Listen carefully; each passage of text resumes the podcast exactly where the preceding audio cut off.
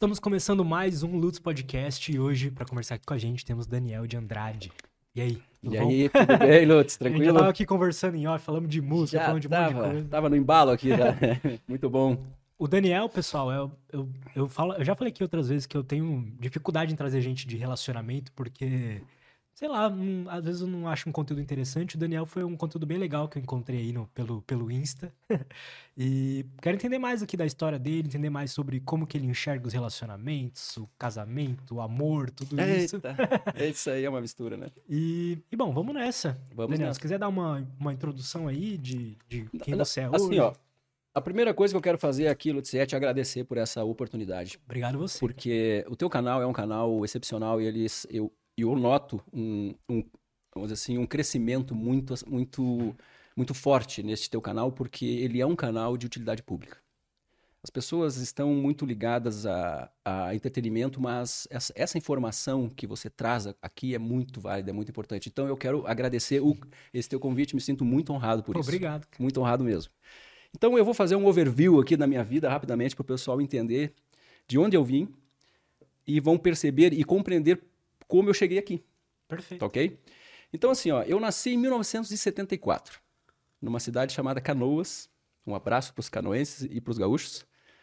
E é uma cidade metropolitana, tá? Eu nasci em uma família típica da época, uma família proletária, né?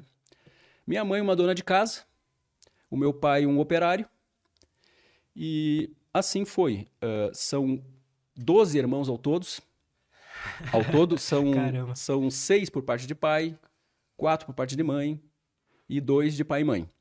Então, eu me criei com os meus irmãos por parte de mãe. Tá? Uh, os irmãos de pai e mãe e por parte de mãe. Só que o meu pai era um homem muito volúvel, cara. Ele era sacana pra caramba. Ele era um cara namorador, ele, ele dominava a comunicação, sabe? Neste aspecto, né? Então ele era muito volúvel, ele era um homem muito inconsequente. E por conta disso, numa fase que o Brasil ele vivia uma recessão total, anos 70, 80, uh, economia ruim, inflação lá em cima, ele já ganhava pouco e ele tinha que gastar com outras mulheres. Uh, o que acontecia por conta disso? Desculpa, achei engraçado. Não, mas é isso aí mesmo. Era, era um, assim, para ele isso era um fato normal, né? Aí por conta disso, ele uh, acabava que nós passávamos por muitas dificuldades. Ok? E aí chegou um ponto, aos 13 anos de idade, ele foi embora de casa. Ele já tinha ido várias, várias vezes, mas ele acabava voltando. E aí uh, uh, eu tinha ali meus 12, 13 anos, ele foi e foi de uma vez só. E eu vou contar aqui um detalhe, assim, rápido. Eu era gago quando eu era criança. Eu estou aqui para falar hoje de um tema importante que é comunicação. E uh, isso chega a ser um para, vamos dizer assim, uma, um contraponto. Tipo assim, você ter alguém falando de comunicação que era extremamente gago quando era criança. Você não tem nenhum resquício. Tem. É só eu ficar um pouquinho ansioso e começar a travar. Então, o que, que aconteceu? Até os meus 13, 14 anos ali, uh, a nossa vida foi conturbada. E ela passou a ser mais conturbada ainda quando o meu pai foi embora de casa. Porque a minha mãe era uma pessoa, ela era uma dona de casa. Uma mulher com pouca instrução, uh, nunca havia trabalhado fora. Então, o que aconteceu? Aos 13 anos eu tive que parar de estudar para poder trabalhar. E assim foi com todos. Eu era o mais novo. E aos 13 anos eu comecei a trabalhar numa madeireira. Olha só como é que é a vida, tá? Uh, e nessa madeireira eu tinha que arrancar prego de casas que eram desmontadas. Eu pesava 35 quilos e levava tora nas costas Nossa. de 100, sabe? Era uma coisa horrível. Aos 14 anos eu assinei a minha carteira. Porque naquela época dava, tá? Sim. Então essa trajetória, Lutz, de tipo assim, de ser um cara gago, de ser uma pessoa cheia de traumas, porque uh, eu acabei sofrendo abandono. E, e, vendo meu pai brigando com a minha mãe, eles, eles tinham agressão física. A gente via isso, isso é tudo, sabe? Então, chegou lá pelos meus 18 anos, até uh, antes um pouco eu comecei, eu, assim, eu decidi que eu deveria estudar para ter uma profissão. Então eu fui estudar eletromecânica na época. Uh, isso foi ali início dos anos 90, tá? Um pouco, um pouco depois. E na época era o, era o que tinha. Né? Muitas indústrias, então, onde Total. tu vai trabalhar é ali. E aí eu conheci a minha esposa. E é aí que a história toda começa. Tinha quantos anos, mais ou menos? Eu conheci a minha esposa com 19 anos. Aos 22 anos eu já era pai. Tá? Mas, então, mas eu vou chegar lá. Eu, é, foi tudo meio, meio, meio rápido, né? E aí, aos 18 anos, eu comecei a trabalhar. Aí, assim, com essa nova profissão, conheci a minha futura esposa. E como eu estava dizendo, aí que começou tudo. Aí está o começo que explica por que eu estou aqui hoje. Eu comecei um namoro com a minha esposa. A minha esposa vinha de uma família bem diferente da minha, tá? É, ou seja, ela tinha, ela, ela vinha de uma outra tribo. Ela, ela foi uma mulher criada só por mulheres. E eu vinha de uma tribo totalmente disfuncional, onde o abandono, a, a insegurança, a indecisão, tudo estava ali em mim. Então ela me encontrou totalmente doente e eu também a encontrei totalmente doente, porque ela tinha uma energia masculina fora do sério. E eu sem informação alguma.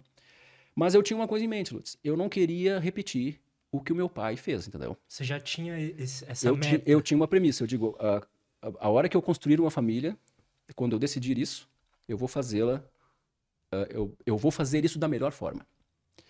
Só que, porra, cara, com, um cara dizer assim, com pouca instrução, sem, sabe, zero instrução, vindo de uma família que não tinha comunicação. E é esse assunto que a gente vai falar depois. Uh, eu, eu cresci num lar que não havia diálogo, Lutz. Simplesmente as crianças eram como árvores. Elas cresciam no pátio.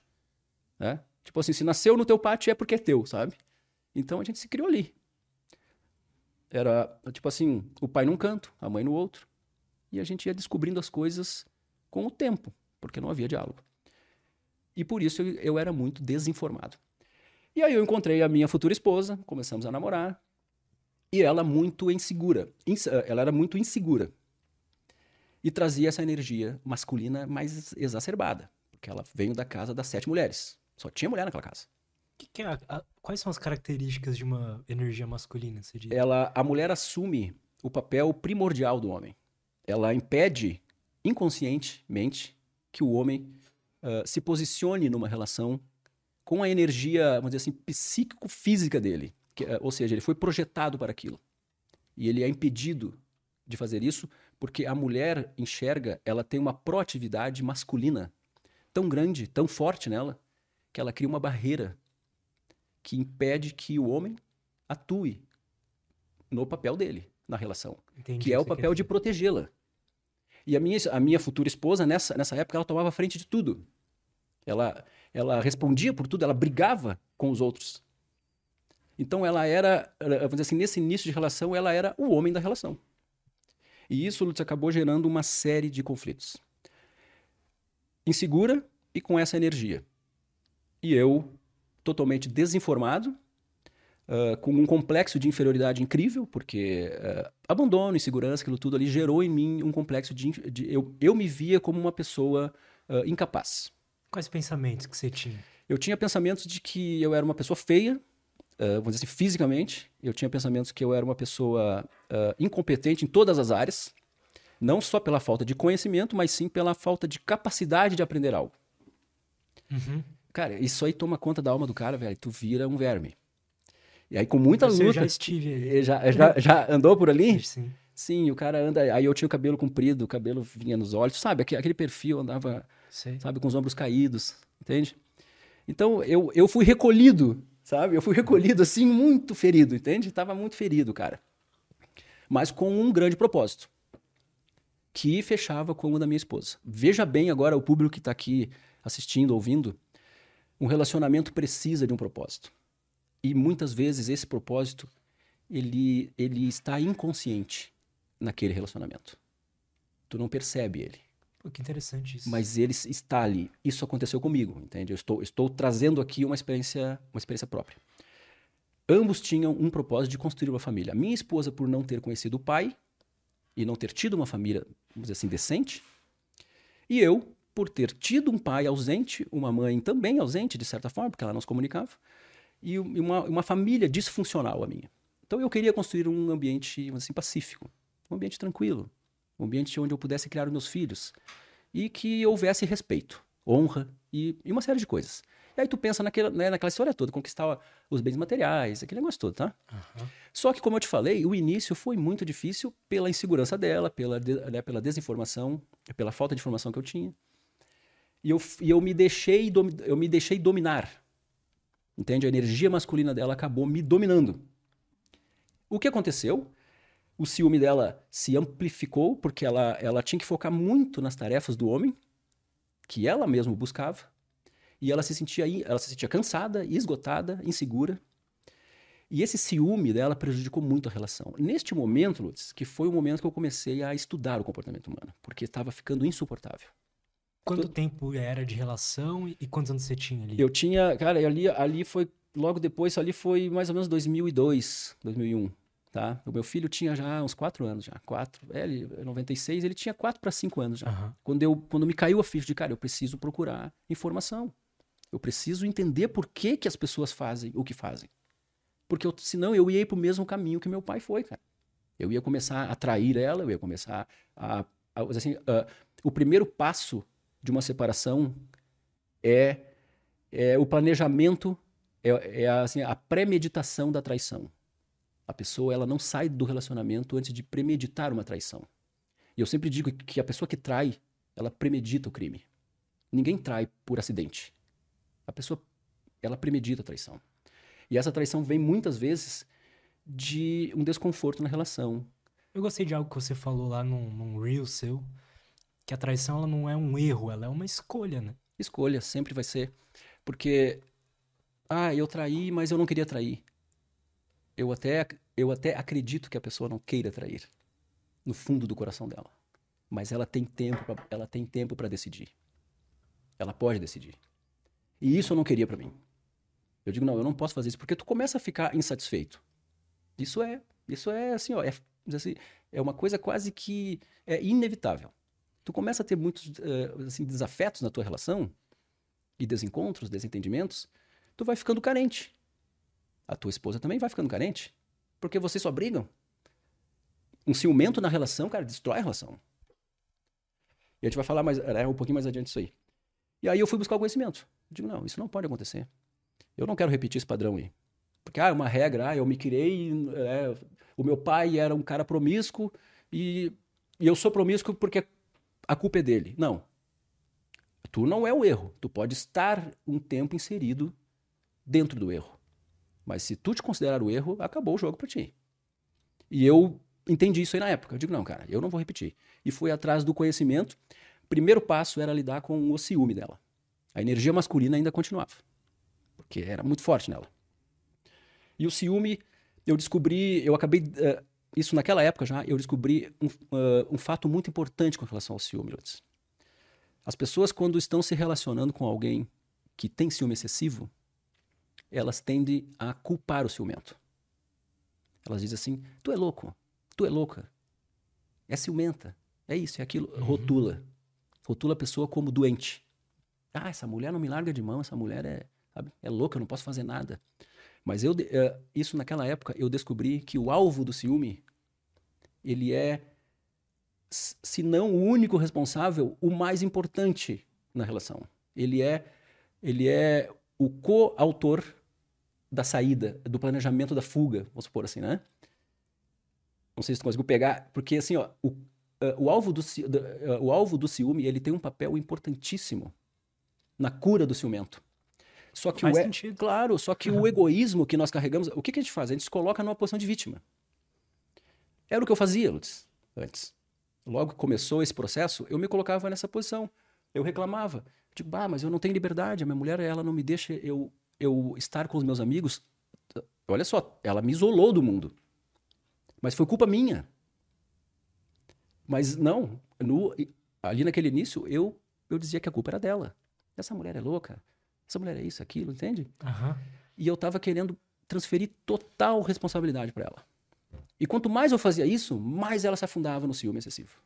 E mais a nossa relação se afundava. E, e isso já com filho. E eu pensando, meu Deus, onde é que está a saída? Quando eu descobri que o, o alvo do, é que o alvo ele tem um papel crucial, uh, vamos dizer assim, na cura, tudo começou a mudar.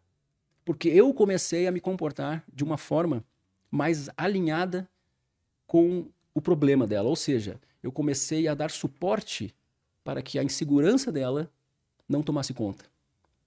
Entendo. Ou seja, eu comecei a dar informações. Porque a, prim a, primeira coisa que o alvo do ciúme faz, cara, ele, ele sente uma raiva tão grande de ter que dar satisfação. É a primeira coisa. Imagina que eu tô aqui, Lutz, onde é que tu vai? Aí tu fala, pô, mas que merda esse cara, tia. Pô, tu- É a primeira coisa que tu faz, porque há um limite humano.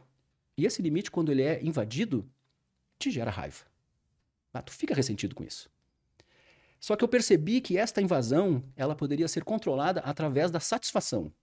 Ou seja, eu desci do meu pedestal, parei de culpar ela, parei de me vitimizar e levantei a bandeira da paz. E o que, que eu fazia? Eu dizia, não, ó, hoje eu vou em tal lugar, tu quer, tu quer junto comigo? Sabe? E ela, pô, nisso ela ficava assim, não, eu vou junto. Porque ela achou que era 7-1, entendeu? Aham. Pô, esse cara tá me enrolando. Aí levava junto, dava satisfação. Celular, senha, nem pensar. Ó, tá aqui o celular. Porque, cara, o ciumento, ele é terrível. Ele, ele cria cenários na mente dele que são catastróficos. Então, qualquer vestígio, ou seja, qualquer informação suspeita, ele cria um cenário catastrófico. A senha ele não quer me dar, então ele tá me Qualquer situação que se encaixe com aquele alerta, com aquele medo que ela tem, vai virar um pensamento, vai virar uma história na cabeça da pessoa. Pira. Isso, isso, isso se eh, né, cria-se um cenário catastrófico. Por quê? Porque existe a crença do ciumento, a crença nele mesmo. E existe a crença do ciumento com relação aos outros. Então, o que, que o ciumento pensa? Oh, Eu não, eu não mereço ser amado. Eu não sou uma pessoa legal. Ah, sabe? Eu não sou, assim, uma pessoa agradável. Tá? Eu não sou uma pessoa, ah, vou dizer assim, ah, né, que me relaciono sexualmente bem. Começa um monte de coisas. São crenças, tá? E a crença com relação aos outros é o seguinte: se ele olhou pra outra na rua é porque ele vai me trair. Entendeu? Se ele não me deu a senha é porque ele tem outra. Se ele olhou pra secretária da empresa dele na festa da firma e conversou com ela de, né, de forma simpática é porque ele é sem vergonha. Cara, isso é vida real, velho. Isso aconteceu comigo. Então todo esse cenário monstruoso ele vai sendo construído na mente do, ciu, né, do, ali do, do, do ciumento e o ciumento ele tenta de a todo pano controlar a pessoa. Então nós temos várias fases, tá? O ciúme natural, porque o ciúme é uma emoção natural do ser. As Total. crianças, as crianças têm ciúme da mãe, tá? Este é o exemplo básico. Só que ele vai evoluindo. O segundo estágio, a pessoa começa a investigar. Ela veste a farda de detetive e começa a investigar, mas ela ainda não envolve o alvo do ciúme. Ela tem um controle. Tipo, ó, eu vi minha esposa assim numa situação meio, sabe, suspeita. Eu, porra, até vou dar uma olhada. Vou, vou, vou tentar descobrir algo, mas não envolvo ela. Eu não, eu não exponho essa, essa emoção a ela, tá? Então tudo fica ainda legal. Depois vem a fase do controle. Aí a pessoa já, já mostra que tem ciúme mesmo. Ela já, ela já chuta o balde e ela começa a controlar. Ou seja, senha do celular, onde tu vai. Ela não impede ainda, mas ela tenta controlar. Nós chegamos, eu e a, mi- e a minha esposa, no último estágio, que foi o estágio do domínio. Ela, ela criou um senso de domínio com relação a mim. Tanto que eu fui afastado ah, assim, de todos os amigos, nenhum prestava, tudo era sem vergonha. Qualquer, qualquer, assim, assim, qualquer mulher que, daí que chegasse perto era galinha. É, cara, e horrível, cara. Ah, homem, pá, não presta, isso é sem vergonha, ele vai te levar pro mal, sabe? né? Ele vai te levar lá pro mal, assim, caminho, sabe? Vai te levar pro, sabe, sei lá pra onde. Então foi indo assim, família também. Isso, cara, o, o ciumento, ele leva o cara pra uma zona de isolamento total. Aham. Só que eu fui culpado, Lutz. Entende? Eu fui deixando isso acontecer, porque eu não dominava. Então, voltando para aquela parte do alvo, quando eu dei conta disso, eu desci do pedestal. É papel do, do alvo do ciúme transmitir uma certa segurança pra pessoa, então, né? De, de certo, num certo nível, assim. Porque se ela tem. Você sabe que o seu parceiro ali tem. Tem crenças por conta dos traumas que ele já viveu, por conta da vida que ele já viveu. É seu trabalho, talvez me corrija se eu estiver errado, mas entender isso e ajudar Perfeito. o ambiente a não dar tantos sinais negativos pra essa pessoa. É porque assim, ó, claro, sempre vai existir um gatilho, tá, Lutz? Tá? Toda relação não começa com ciúme. Nenhuma relação começa com ciúme. Quer ver, ó? Se eu me encontrar hoje com uma menina, hoje à noite, eu não conheço ela, a gente decidiu se encontrar, vamos, vamos nos encontrar, a gente fica junto, tem eh, janta, dá beijo, se abraça, vai pro motel, sei lá. Se eu encontrar ela no outro dia conversando com um homem, seja lá um homem qualquer, sabe? Pode estar até com o braço nele, agarrado na mão. Tu não vai sentir ciúme porque tu não tem uma ligação emocional. Hum, entendi. Tá? Aí o que acontece? Aí eu continuo ali me relacionando com aquela, com aquela menina. Eu vou criando uma proximidade emocional. Qualquer gatilho, cara, que aparecer ali, que gere um, uma insegurança em mim ou nela, o ciúme sai do gráfico, ele, ele avança no gráfico. Ele sai do natural porque a pessoa começa a criar uma, um vínculo emocional. Quanto maior o amor por aquela pessoa, maior a probabilidade de tu desenvolver um ciúme excessivo. Porque é algo que tu não quer perder. É algo que te dá felicidade. É algo que te traz alegria, enfim, é algo que te dá vida. E ninguém quer perder algo que te dá vida. Ok? Então, o que aconteceu no meu caso foi um gatilho. Uma amiga nossa foi fazer uma fofoca. Tu vê, quando a gente, namor... a gente namorava. Ela foi fazer uma fofoca, uma mentira minha para minha esposa, que na época não era esposa ainda. E a minha esposa, ela guardou aquilo, cara, como, como uma verdade. Então, qualquer sinal de incerteza dela, ela, esse gatilho, essa menina, essa história, era disparado. Aham. E como a gente não controlava, ele, ele evoluiu no gráfico. E ele só começou a reduzir quando o alvo do ciúme, que era eu, tomou uma atitude de homem, foi lá e começou a dar suporte de segurança. Começou a dizer: Não, olha só, tu não precisa fazer isso. Tá? Eu te amo, eu gosto de ti, eu não quero outra mulher. Cara, são palavras mágicas para o ciumento. Existe, aí é outro, é outro assunto que nem dá pra gente entrar aqui, mas existe a pessoa hipercontroladora. Isso é um outro perfil. Isso chega a ser até uma disfunção psicológica, tá? Que é aquela pessoa que quer, ela, ela não ama de verdade. Ela quer ter o controle. Uhum. É diferente, tá? Agora, quando há amor, realmente a pessoa, ela, ela não quer perder. E quando o alvo do ciúme fala essas palavrinhas mágicas, eu te amo, não te preocupa, eu tô aqui, sabe? E assim tu vai, assim, ó, criando uma, uma, uma relação de verdade. Ou seja, tu tá sendo humilde, Lutz, porque o amor, na verdade, ele depende de duas coisas básicas.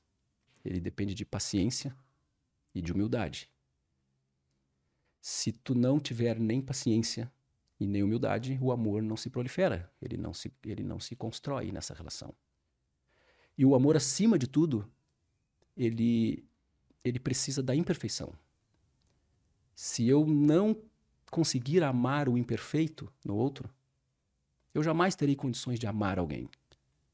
Porque amar o que é o que é o que é belo, o que é vamos falar assim perfeito, é fácil, É esperado, né? é esperado. Eu consigo amar com facilidade um- uma assim, qual- ou seja pessoa ou objeto, Sim. se ele é perfeito é fácil para mim, tá? Agora humanos se relacionando é imperfeição total. E aí o que que acontece, né? Eu perguntei uma vez para uma uma aluna minha, né? Eu perguntei para ela assim: "O que que te fez gostar do teu marido?" E ela assim: "Ah, ele é um homem protetor. Ele, ele é um homem bonito. Ele é ele é paciente." E ela foi falando uma série de qualidades, tá? Aí eu perguntei para elas: "Vem cá, e se por um azar do destino ele deixa de ser protetor ou deixa de ser bonito?" e deixa de ser tal coisa e tal coisa, e ela foi, foi indo pra trás assim. Cara, cai a ficha das pessoas, entendeu? Que tu deve amar não o perfeito do outro, Lutz, mas sim o que ele tem de imperfeito, porque é através do imperfeito dele é que tu vai demonstrar o amor que tu tem pra ele. Que tu, que tu transborda o teu, o teu amor. E o alvo do ciúme precisa entender isso. Ele precisa entender que o ciúme excessivo naquela pessoa é uma imperfeição. Uhum. uma vez que você mediu as qualidades daquela pessoa, porque a gente tem uma balança virtual em nós. Tu vê, pô, aquela pessoa tem qualidades, cara. A minha esposa tá assim, com qualidades excepcionais, cara. Sabe, sabe, uma mulher decente, uma mulher honesta, trabalhadora, e pá, pá, pá. sabe, mãe excelente, entendeu? Mas com um ciúme excessivo. Porra, cara, como que eu vou demonstrar o, o meu amor a ela? Acolhendo a imperfeição dela. E foi o que eu fiz, cara. E funcionou super bem, velho. Super bem. E tanto que eu levo isso pros meus alunos, pro pessoal por lá que sabe que segue, eu levo esse mesmo conceito, que é um conceito de vida, não é um conceito que foi escrito em algum, em algum livro. É um conceito de vida prático, entende? Que né, tu entende essa necessidade do alvo se posicionar, mas como que ele faz isso? Só a prática te dá isso, cara. E eu comecei a fazer isso. Eu comecei a ser um cara que, para muitos homens, você assim, ah, mas tu é um otário, cara. Tá? Bah, a mulher faz o que quer de ti. Mal sabem eles que eu tô casado há 30 anos, cara. E muitos, do, do, né, assim, muitos do, né, assim, das pessoas que falaram isso para mim já estão no segundo, terceiro casamento, entendeu? Sim. E a gente sabe que relação é tudo na vida, cara. Claro, tu não vai ficar numa relação só porque é bonito. Sabe? Tu tem os valores da tua relação, tu tem o teu propósito que eu falei lá no, sabe, no início, então tu enxerga o imperfeito no outro, cara, e aí, rapaz, é milagroso. É milagroso porque tu, tu começa a lidar com o que é mais difícil naquela pessoa. Mas você trouxe algo que eu achei muito interessante, que é, eu acredito que seja muito importante, não só nos relacionamentos, na vida como um todo, que é descer, às vezes, do degrau, né? Do pedestal, assim, de ser humilde, de admitir que você tá errado. A gente vê, assim, que as pessoas não conseguem identificar onde elas erram, sabe? Ela, muitas pessoas, elas estão num estado de sempre estar certa, né? É, Lutz, mas aí, aí a gente tem uma. Claro, eu concordo, eu, é, eu concordo contigo, isso aí realmente é fato. A gente tem um outro, um outro aspecto disso aí, que aí já entra um pouco da comunicação. As pessoas, elas, elas, não, elas não entendem de forma geral, eu já fui assim um dia também, tá? Assim, graças a Deus eu estou à luz do conhecimento com relação a isso. Então eu posso falar com uma certa propriedade, tanto prática quanto também teórica, que tudo começa na comunicação, Lutz. Tudo começa na comunicação. A comunicação é o eixo de, é o eixo de qualquer relacionamento, seja familiar, amizades, sabe? Uh, relacionamento profissional, conjugal. A comunicação é o eixo. Nós somos seres abençoados por emitir sons com palavras. Podemos nos expressar através das palavras. Só que, cara, é uma, é uma, é uma faca de dois gumes.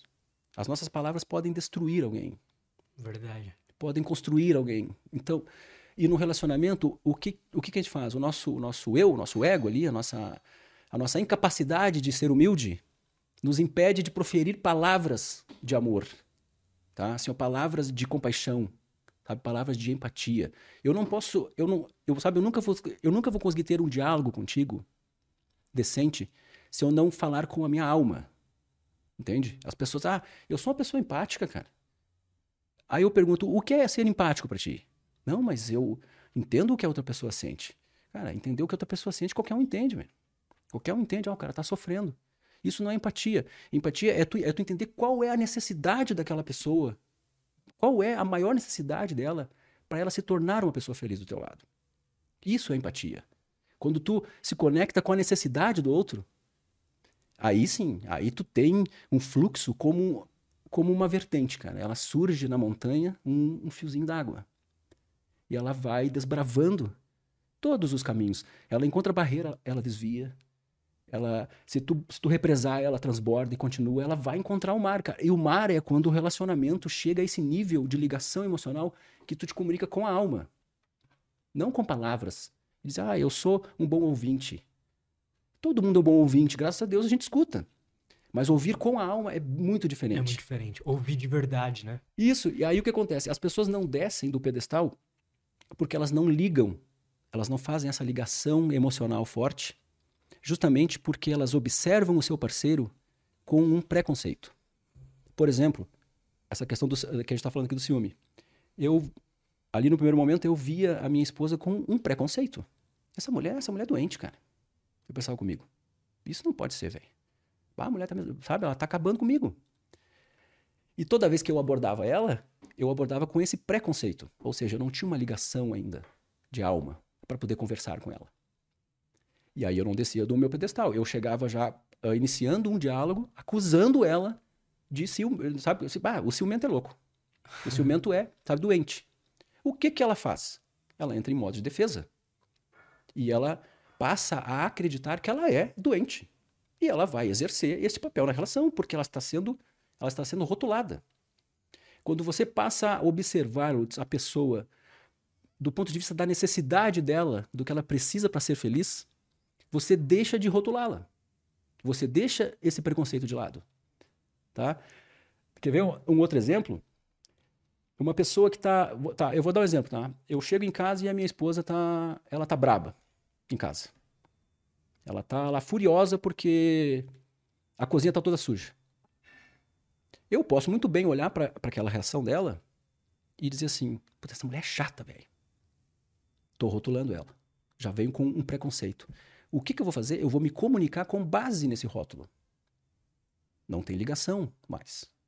o que vai acontecer com ela? Ela vai se comunicar comigo com base no rótulo que eu dei para ela. Sim. E aí, cara, vira inferno. Vira inferno. Agora, se eu chegar, escutar o que ela tem para dizer e tentando e tentar assim com paciência, porque eu digo, né, amor é paciência. Com paciência, descobrir o que ela está precisando naquele momento para ser feliz, que eu te garanto que não é a cozinha suja. E os casais brigam por isso, entendeu, cara?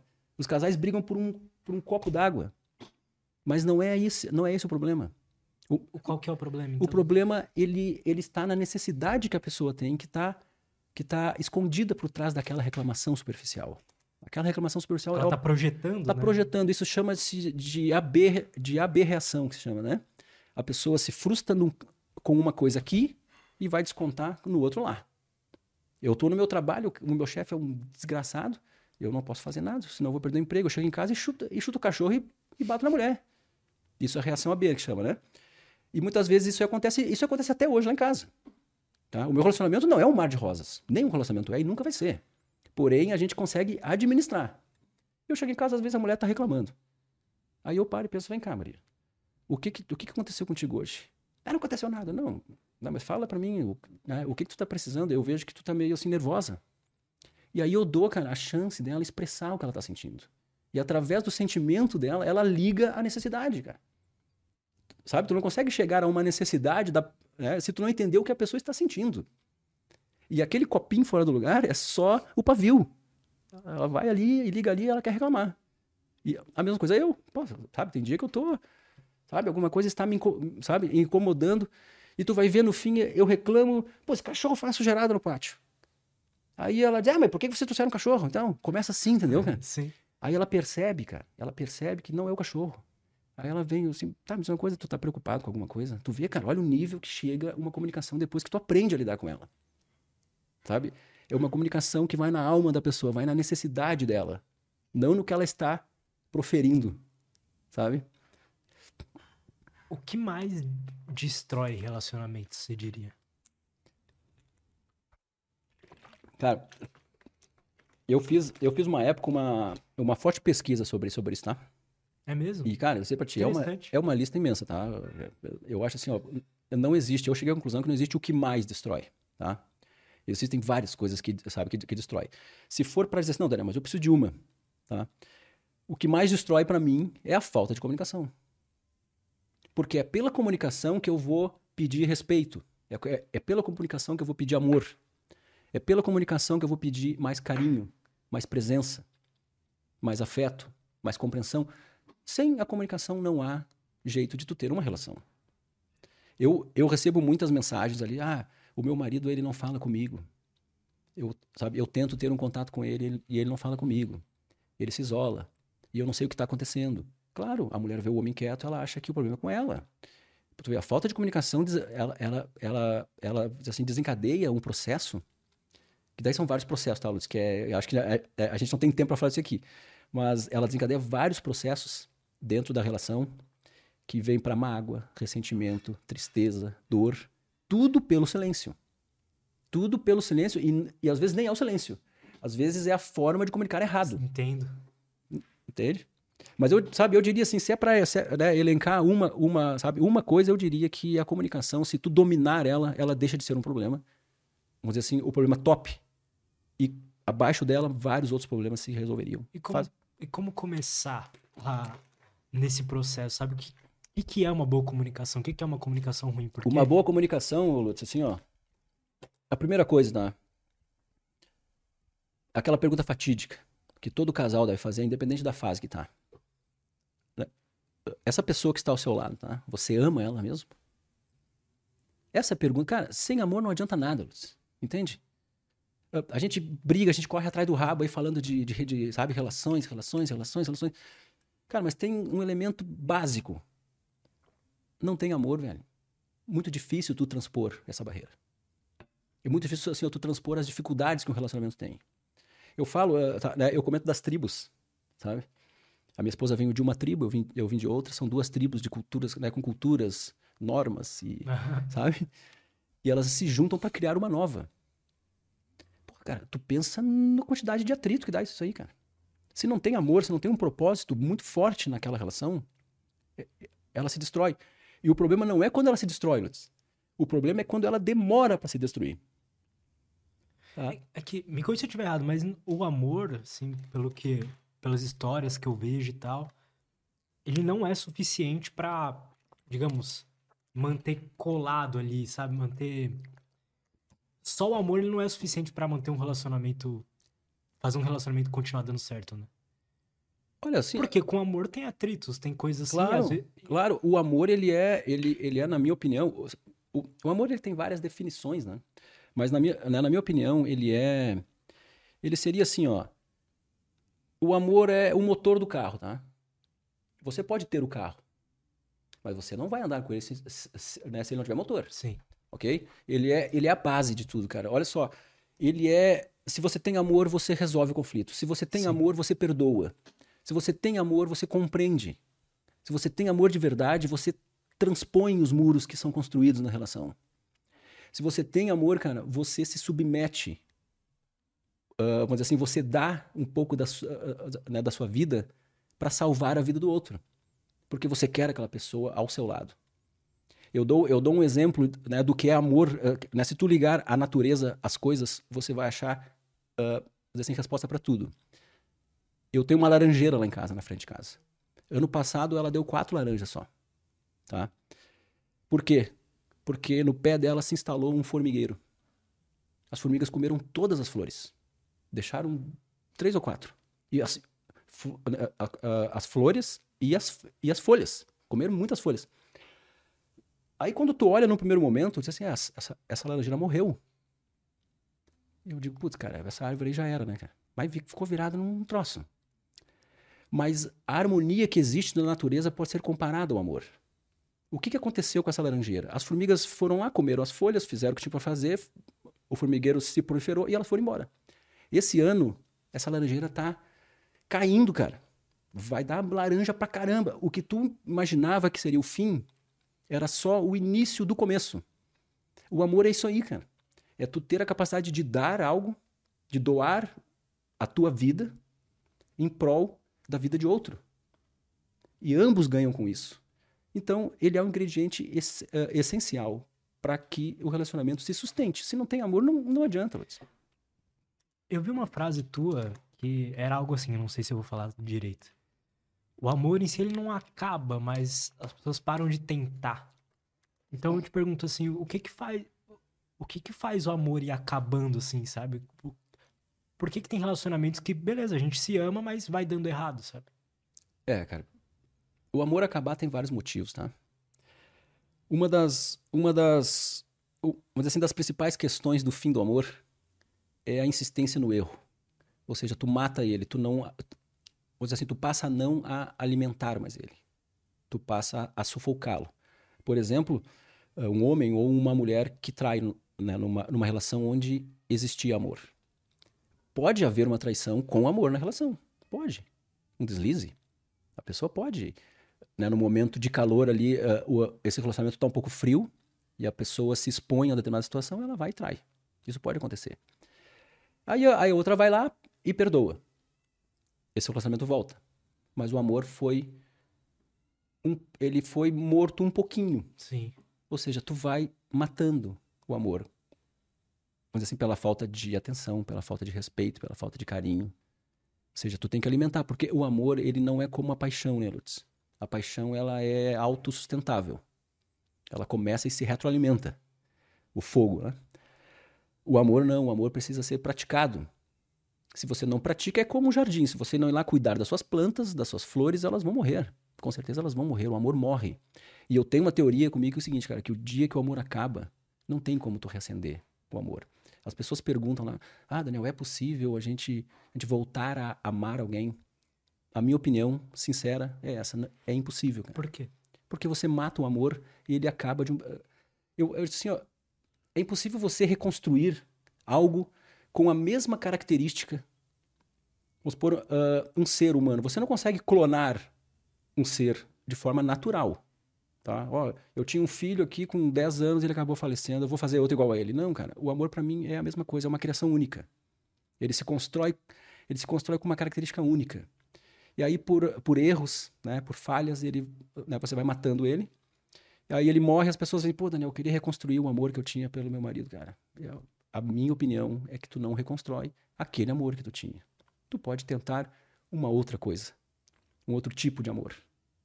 Porque ele, vai, ele, ele foi destruído. E ele, ele era único. Era um amor único. Então, quando o amor acaba, cara, é uma flor que morreu, cara.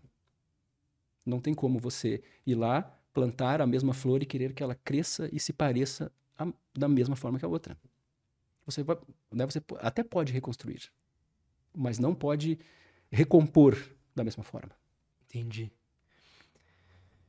Qual... qual o limite, não sei se essa é a melhor palavra, mas qual o limite saudável de uma... Quando que uma discussão, uma briga, digamos assim, um atrito... Uh... Existe um nível saudável de atrito, né? Eu imagino. Porque também é algo muito passivo pode ser... sei lá, é algo muito passivo.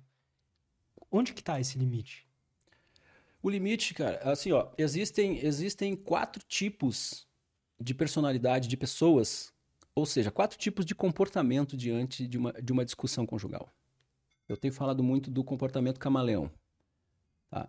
Uh, agora mesmo você falou que é que o atrito ele é necessário. Ele é necessário, sim. Ele é necessário o atrito e é necessário o posicionamento de ambos neste atrito. Agora, tem pessoas, uh, Lutz, que se que elas usam a fantasia do camaleão. Ou seja, diante de uma discussão, essa pessoa ela se veste de camaleão e se camufla naquela situação, engole seco, não se posiciona, não impõe a sua vontade, não fala do que é necessário para né, ser uma pessoa feliz. E, no, e vamos dizer assim, no primeiro momento parece que aquele relacionamento é um mar de rosas. Tá todo mundo feliz, ninguém briga. Nossa, aquele casal ali é um espetáculo. Mas ali tem um oprimido. Ali tem um camaleão. Tem, a, tem aquele que se camufla nos, nas situações para passar desapercebido. Ou seja, com o tempo, essa pessoa se torna uma pessoa ressentida, se torna uma pessoa magoada. E quando ela explode, é o que eu falei esses dias, ela vai botar a culpa no outro, cara. Isso, isso que é o pior.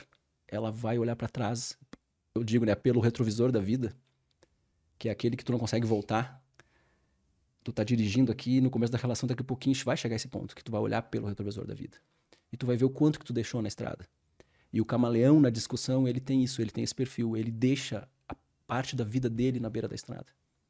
E como ele não consegue voltar lá e tipo assim buscar a sua juventude, a sua beleza, a sua força, ele vai culpar o outro. E aí, aí às vezes é, é tarde demais.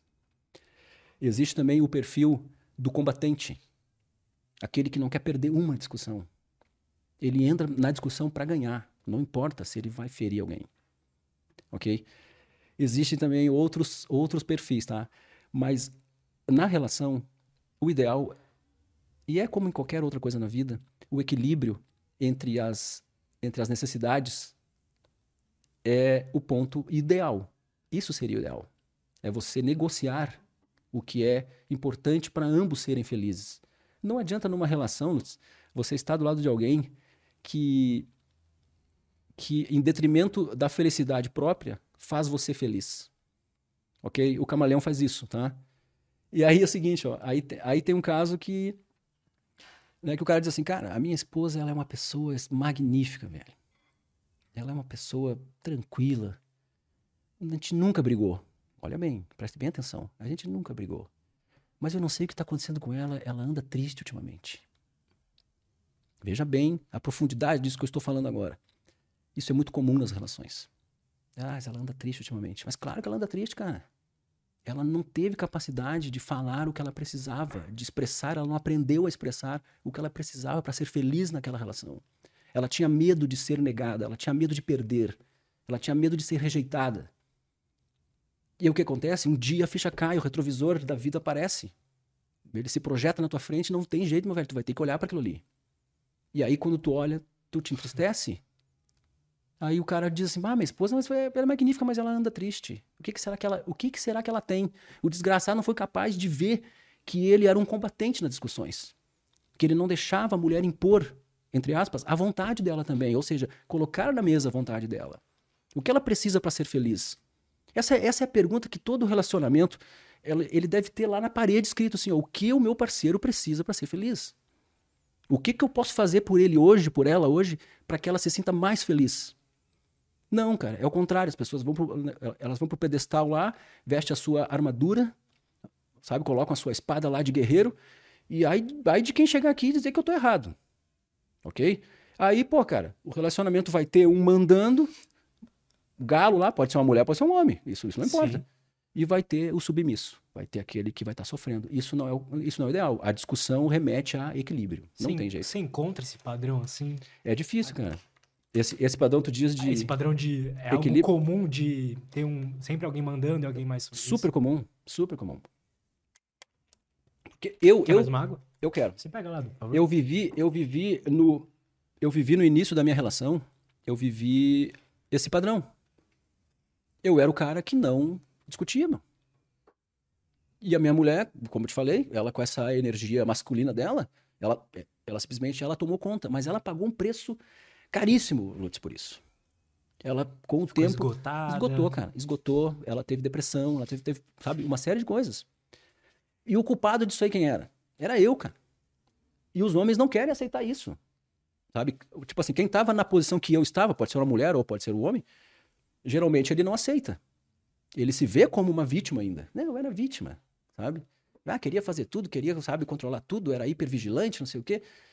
Mas tu foi culpado, tu, né, tu deixou a pessoa se enforcar sozinha, tá? Isso é extremamente comum, no meu relacionamento foi assim. E o que que eu fazia? Eu ficava quieto para não discutir. Eu achava que relacionamento bom era aquele que não tinha briga. Mentira, cara.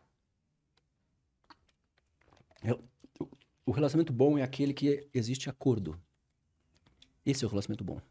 Esse é aquele que o casal tem maturidade o suficiente para colocar na mesa as suas necessidades e maturidade o suficiente para abrir mão, cara, de algo que tu pode abrir mão em detrimento da felicidade do outro. Sim. Porra, é, é justo? É né? justo, é uma negociação simples, é como se fosse uma empresa, cara. Tu vai lá, porra, ah, o que, que a gente precisa fazer para esse projeto andar? Pô, cada um vai se esforçar um pouco, vai abrir mão de alguma coisa, de um horário, de alguma coisa, e, e a gente equilibra. Mas é muito difícil, Lutz. Eu vou dizer pra ti, é muito difícil. A gente busca isso, né? A gente tenta, mas é uma busca constante. Porque vem muito da personalidade também da pessoa. Sabe? Aquela personalidade, é, vamos dizer assim, dominadora. Sim.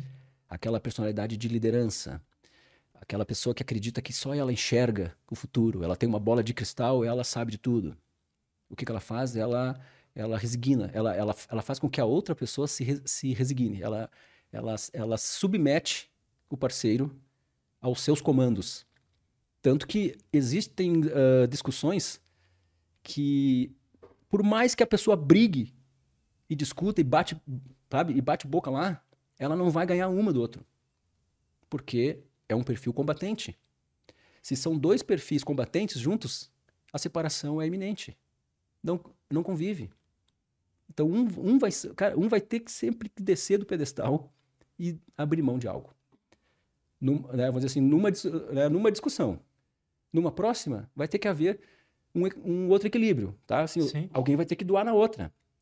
Esse equilíbrio é difícil de tu encontrar e, esse, e tu só encontra através da comunicação. Uma vez que tu expõe o que tu precisa, colocando os teus sentimentos em jogo. Parece que tem um, um componente importante de que um ou os dois ali no relacionamento precisam ter, que é buscar autoconhecimento, né? Entender que às vezes quando você tá colocando aquela sua armadura lá e tudo mais, é um mecanismo foi importante talvez para você na sua infância, mas agora tá prejudicando. Né? É, o problema mais, se tornar mais maduro emocionalmente falando, entender, explicar o que está sentindo. Sim, sim. Inclusive eu, eu tenho eu tenho sabe um método, né? O o MCI, que uma, uma, um, um dos pilares dele é a maturidade emocional. Porque você precisa estar bem. Ou seja, você precisa se conhecer, você precisa saber quem você é e se consertar para poder entrar numa relação e formar essa, essa nova entidade que se chama relação. Se você está defeituoso, ou seja, você não se conhece, você vai para uma relação, encontra um outro defeituoso e se cria esse terceiro organismo defeituoso, cara. Não, não, não, sabe? Não existe mágica. Entende? Tu pega duas coisas estragadas, você vai criar outra coisa estragada. E esse autoconhecimento é extremamente, extremamente importante. Uh, quer ver, Lutz, tem um assunto muito. É que ele tá muito presente hoje. Vamos, antes da, da gente continuar, só fazer uma pausa rapidinho pra Vamos. pegar uma água ali e a gente já volta. Vamos, vamos, sim. Estamos de volta. Cara, antes da gente continuar, eu tenho algumas perguntinhas aqui, tem uma pergunta da galera também. Você ia puxar um assunto, mas eu tenho um presente pra você. Opa! Presente sempre bom. Oh, Aqui da nossa patrocinadora aqui do Nossa, canal, a muito obrigado. Insider. que Ela massa. faz essas roupas assim mais minimalistas, eu vi que você gosta também, né? Sim, sim, sim. Eu sou. É, eu gosto sim. E tem uma Nossa. tecnologia bem legal envolvida aí, que, por exemplo, ela não precisa passar, ela não desbota, regula bem a temperatura no corpo. Eu posso abrir aqui? Pode, pode. Posso abrir? Pode. e eu falava pra galera aqui, isso antes mesmo deles patrocinarem, foi a melhor camiseta que eu já usei na vida. Então, Caraca. depois manda um feedback lá, teu, Sim. o que, que você achou. E eles estão patrocinando a gente aí há bastante tempo, é uma marca que eu sou bastante fã. Então, pra quem quiser experimentar, galera, tem o primeiro link da descrição. Vocês podem usar o cupom LUTS12 para 12% de desconto em todo o site, tá? E tem as camisetas, essa aqui que eu tô usando e que ele ganhou é a Tech T-shirt, a camiseta básica deles lá, que Ah, tem tá todas essas costurado aqui? tecnologias. Ah, não, tá aberto. Tá. E abrir mas além disso, tem calça, tem cueca, tem Uau. blusa, masculino, feminino, todos os tamanhos que vocês imaginarem aí. Uau, velho. Muito legal, hein? Caraca. Nossa, cara. É boa, né? Bem hein? Nossa, muito obrigado. Pô, Muito obrigado mesmo. obrigado a Insider, mais uma vez, por mais um episódio. Nossa, muito legal, cara. Primeiro link da descrição, cupom LUTS12. Muito aí bom. você tem 12% de desconto em todo o site aí, em todo o seu carrinho. Beleza, pessoal? Ótimo.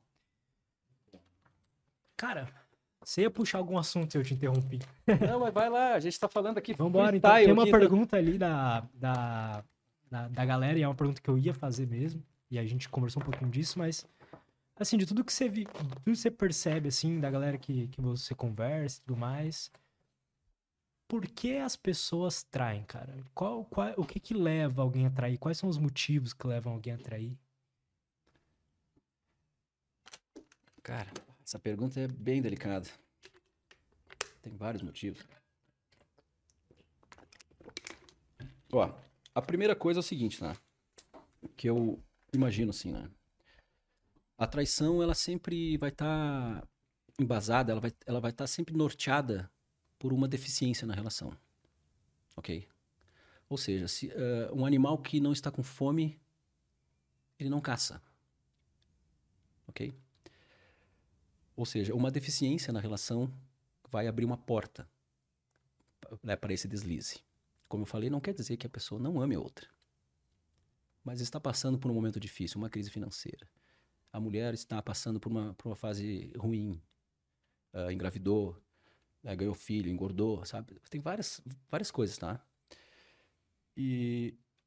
Mas, acima de tudo, Lutz, é a necessidade, é uma carência tão profunda que está né, no ser, que faz com que ele imagine que em outros braços ele terá um nível de felicidade maior. Seja por autoafirmação, homens fazem isso. Homens às vezes buscam outras mulheres, não querem abandonar suas casas, mas eles buscam outras mulheres para talvez realizar uma fantasia sexual. Ah, ele tem um determinado fetiche que a mulher não faz com ele. Ele tem essa predisposição, ele fica no, no imaginário dele por um bom tempo aquilo, ele fica alimentando isso. Primeira porta que se abre na relação para essa traição, ele vai lá e trai.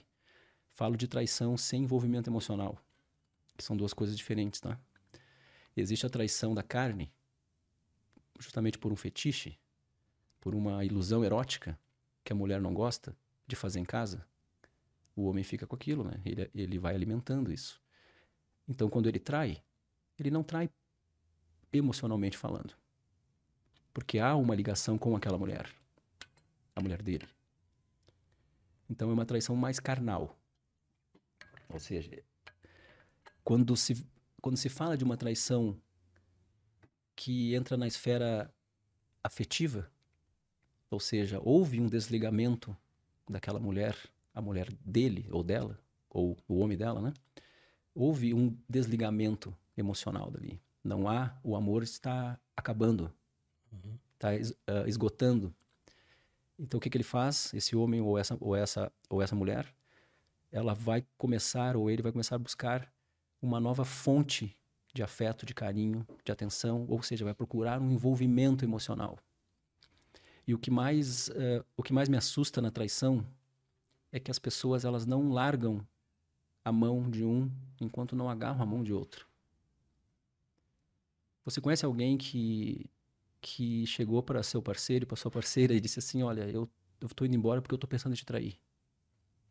Cara, se tu botar mil pessoas daqui dentro da, dessa sala, se um levantar a mão, tu tem que olhar bem para ver se ele não tá mentindo. A pessoa não larga uma mão enquanto ela não pega outra. Por que não, né? Cara, eu, eu sinceramente... É, é porque é... as pessoas não são lógicas, né? A gente não toma uma decisão dessa logicamente é que a pessoa, assim, ó, quando você está num relacionamento que está ruim para você, que você está pensando já em trair, você sai pra rua cuidando outras pessoas, tá? O teu relacionamento está ruim, você já não está sentindo mais amor por aquela pessoa, já não tem mais afinidade, o seu propósito parece que se, que se diluiu, tá? Quando você está fazendo isso, você está vivendo uma infelicidade previsível. Ou seja, você é infeliz naquilo que você conhece. Você está num relacionamento de infelicidade mas você ainda conhece onde você está pisando. Ou seja, o ser humano tende a construir a segurança num outro relacionamento, ou seja, a previsão de que ele será feliz, ou seja, a felicidade previsível. Ele faz isso depois que ele construiu essa felicidade previsível, ele larga a infelicidade previsível que ele vem vivendo. E aí ele abandona. Mas antes já houve a traição. Muito difícil alguém dizer assim, ó, vou te deixar porque eu estou pensando em trair. Muito difícil. Infelizmente, essa, o cara, o homem ou a mulher tem que ter muito caráter, velho. Tem que, tem que respeitar muito o outro. Existe casos, claro que existe. A gente está generalizando aqui, mas existem sim, mas muito pouco. A pessoa chegar com essa hombridade e dizer assim, olha, te respeito pra caramba, não gosto mais de ti, eu tô indo embora, eu vou viver sozinho. Aquela pessoa precisa da segurança. Segurança. Uhum. É, ou seja, da felicidade previsível. Ela, ela ela desenha um outro cenário de felicidade para ela. Ó, oh, eu, pai, eu tô infeliz, eu não tenho carinho. Eu não recebo carinho, eu não recebo afeto, eu não recebo atenção, compreensão. A minha mulher não me vê como um homem, ela me trata como filho dela. OK? Ela não deixa eu resolver os problemas em casa. Ela toma frente de tudo e ela se acha ainda o herói. Ela tá acabando com o relacionamento dela. Ela tá matando o homem que tá do lado dela. O homem que não acolhe a mulher, que não dá atenção para ela, que não escuta ela quando ela está querendo botar todas as, as emoções dela para fora, que ela está querendo falar, ele fica tentando consertar ela. O homem bota o bonezinho, conserta tudo e acha que vai consertar a mulher também. Tanto ele quanto ela, quando assumem essa postura, eles estão matando o amor. Né? E aí começa a, a faltar. Falta carinho, falta afeto, falta atenção, validação, respeito. Isso tudo a pessoa começa a desenhar um cenário na mente dela, que é o cenário de felicidade previsível. Ou seja, ele vai encontrar alguém na rua e a mente, tu sabe que a nossa imaginação ela é virtual, logicamente ela é virtual, a gente pensa o que a gente quer. Tu olha alguém na rua interessante, seja um homem ou uma mulher, e ele tá com um relacionamento ruim em casa, o amor já não tem mais aquela energia, o que, o que, que ele faz? Ele constrói na mente dele a, a perfeição naquela mulher ou naquele homem. E já vive essa felicidade antes mesmo dela existir. Ele já sente todo aquela, aquele disparo químico no corpo lá Sim. antes mesmo daquilo acontecer. E aí, cara, a vida vira um inferno. Tanto. Esse inferno começa na vida de quem está traindo primeiro. Porque o traidor, ele traz o mal pro coração dele. É o primeiro passo. A minha mãe dizia: meu filho, o homem que trai, ele traz a desgraça para dentro de casa. E ela estava certa. Ela só não sabia explicar, mas ela ela estava certa. Primeiro ele se envenena. Depois ele envenena o outro. Por quê? Porque ele constrói uma felicidade que nem existe ainda e que depois que ele largar uma ou ela largar um e encontrar outro, depois de um certo tempo vai repetir o padrão. Porque o padrão de infelicidade não está na relação, e sim no ser. A pessoa traz um padrão de infelicidade, de insatisfação. Quantas pessoas que eu conheço, que eu vi na vida, serem insatisfeitas? Ter um parceiro com potencial para construir um relacionamento magnífico, Lutz. Mas traz um padrão interno de insatisfação. Sabe amar, sabe, mas é insatisfeito. Parece que nada agrada. O meu pai era assim. Era um homem que teve mulheres decentes, cara. Mas ele tinha um padrão de, de insatisfação. Ele construía uma felicidade ainda maior sempre em outra pessoa. Ele projetava essa felicidade em outra pessoa e ficava ali, ó, envenenando a si, envenenando aos outros, a si e aos outros. Ele foi repetindo isso. Tem aquele conto do, do, do, do, é, é do cachorro e do. Do cachorro e do. É, é do bife. Você ouviu falar disso aí? Não. Um cachorro passa por uma casa, vê um prato com um bife suculento, sai na fumacinha, ele vai lá e rouba o bife. Tá? Pegou o bife, levou embora, saiu correndo, em fuga. Correu tanto, correu tanto, nisso ele tá passando por um lago. Aí e ele tá com sede, e ele vai com esse bife na boca e olha no lago. E ele enxerga o quê? Ele enxerga outro cachorro. Que é ele, né? O reflexo dele. Outro cachorro com um, um bife na boca. E ele logo pensa: eu vou largar meu bife ligeirinho aqui e vou pegar o outro. Sabe? Eu vou roubar o dele também. Quando ele larga o dele, o dele cai na água e ele fica sem bife. Essa é a felicidade previsível que um traidor constrói. Então as pessoas traem por insatisfação, elas traem por insegurança, ou seja, autoafirmação, buscam essa autoafirmação. Não, eu sou o cara, eu pego um monte de mulher. Sabe? Eu tenho minha mulher e eu tenho mais 10 na rua. Eu sou o cara. Cara, tu é o cara que envenena tudo. Tu tá totalmente envenenado. E vai levar isso aí pra tua casa. Tu vai levar pra tua mulher, pros teus filhos. Tu vai disseminar esse veneno. Só que o cara, cara, ele só vai perceber isso aí depois que ele estiver velho e sozinho, porque o futuro de um traidor, cara, com muita sorte, ele morre acompanhado de alguém. Muita sorte se ele mudar, se ele decidir mudar e, e, e eu assim, se ele decidir se contentar, tá? Que o descontentamento ele traz a traição. Se ele decidir se contentar, se alinhar a, a esse novo parceiro, essa nova parceira, ele com muita sorte ele morre acompanhado. Eu não conheço um traidor de carteira assinada que morreu acompanhado de alguém. Meu pai morreu sozinho. E foi um homem que teve, cara, eu posso dizer que ele teve dezenas de mulheres. Mas o fim dele foi triste. Ele morreu sozinho. Um homem que tanto procurou alguém. Então, a, a, a gente está falando aqui da traição, a fonte, né? São várias fontes, tá? Mas a insatisfação Sim. é ser, uma delas. O ser humano, não só para relacionamentos, mas tem essa ilusão de que ah, naquela posição estarei mais feliz. Claro. É a, a gente fe... tem essa ilusão, claro. até para profissionalmente falando, né? Ah, quando conseguir tal coisa, aí eu vou ser feliz. A gente tem essa ilusão. E claro. isso transmite para um relacionamento que já às vezes está esquisito para aquela pessoa. Lógico, que, ó, quer ver? Eu vou te dar um exemplo, tá? A, mi, a minha mulher com energia masculina, tá? Quando a gente casou. Eu tava virado numa, sabe, numa mulher em casa. Eu cuidei do meu filho, cara, seis meses em casa sozinho. Porque ela arrumou um emprego e eu fiquei desempregado. Imagina como que ela me via. Ela me via uma Dona Maria. Aí tu pensa se isso, uh, vou dizer assim, continua por um longo período eu deixo ela tomar conta por anos e anos. Chega um ponto, cara, que essa mulher ela vai querer uh, um homem ao lado dela, cara. Ela vai sentir falta disso. Então ela olha pro cara assim, ah, mas isso aí é um merda, cara. Esse cara aí, pô, isso aí, dizer pra ti, isso aí não toma frente de nada. Não resolve nada, tudo comigo. Mas mal sabe ela, cara, que ela é a culpada, porra.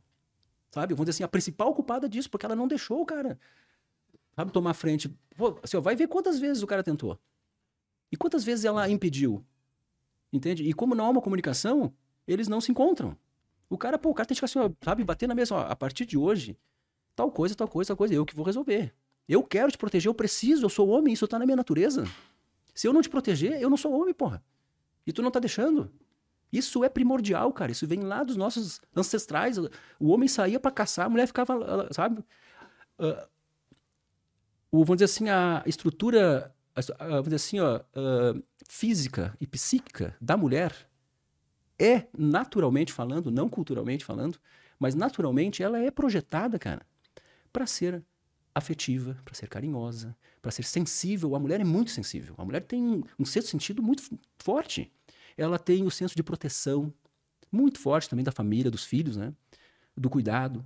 Ela é projetada para isso falando da parte da estrutura psíquico-física. Aí, do ponto de vista cultural, a mulher hoje ela se libertou, ótimo. A mulher precisa disso, cara. A mulher precisa ter sonhos, ela precisa ter objetivos, metas e correr atrás disso. Só que ela invadiu um limite perigoso, cara. Ela invadiu o limite masculino na relação. E ela, não sabendo disso, ela se desgasta e acaba com o homem. E depois lá na frente ela vai dizer assim: pô, esse cara aí é um merda, cara. Aí eu não sei se você concorda comigo, mas eu não vejo que o problema necessariamente é a invasão. Igual você tá falando, eu acho que talvez o problema seja um lado não entender o que o outro precisa, sabe? Porque se chegar um homem e falar assim, não, pô, eu me sinto bem aqui cuidando dos filhos e tal. E a mulher falou, não, e eu quero, talvez, sei lá, ascender na carreira e tal. E, eu, e se os dois estão bem com isso, acho que ok, sabe? Cara, chega um ponto na vida, tanto do homem quanto da. Olha só, quando a gente começa uma relação, se tu tem uma energia feminina muito forte em ti, tu vai buscar uma mulher com energia masculina. Instintivamente, tu não vai nem pensar nisso. Tu, tu não vai conseguir nem saber por que, que tu está fazendo isso. Tu vai procurar uma mulher forte, uma mulher guerreira, uma mulher, sabe, trabalhadora, sabe, pau ferro. Instintivamente, tu não, cara, tu não vai conseguir. Tu vai dizer, pô, mas isso não é verdade, Daniel. É verdade, cara tu vai procurar o que está faltando em ti. A energia que falta em ti, tu vai procurar porque tudo na, na, tudo, tudo na vida busca um equilíbrio. Se um homem que tem uma natureza feminina muito forte, ele vai procurar uma mulher forte. Se ele tem uma natureza masculina muito forte, ele vai procurar uma mulher feminina. Dificilmente ele vai conviver do lado de uma mulher forte igual a ele. São dois homens vivendo juntos. Quando isso acontece, mais cedo ou mais tarde, seja por cansaço, seja por, por autoconhecimento, seja por uh, informação, a mulher que tem essa energia masculina, que permitiu que o homem ficasse em casa fazendo o papel dela, ela vai sentir falta do homem para proteger ela. Porque ela vai cansar. Ela Mas vai... será que isso é uma regra? Tipo, Cara, será que é um... Assim, ó... Pode ser uma maioria, talvez, né? Uma grande maioria, cara. Eu posso dizer que é uma grande maioria, não pela questão im, uh, imediata da relação. Tá? Imediata, não. A gente, a gente, sabe, é um acordo que a gente tem. Ele, ele adora ficar em casa cozinhando. Cara, mais cedo ou mais tarde a mulher vai sentir falta da proteção do homem, velho. Essa é a nossa natureza.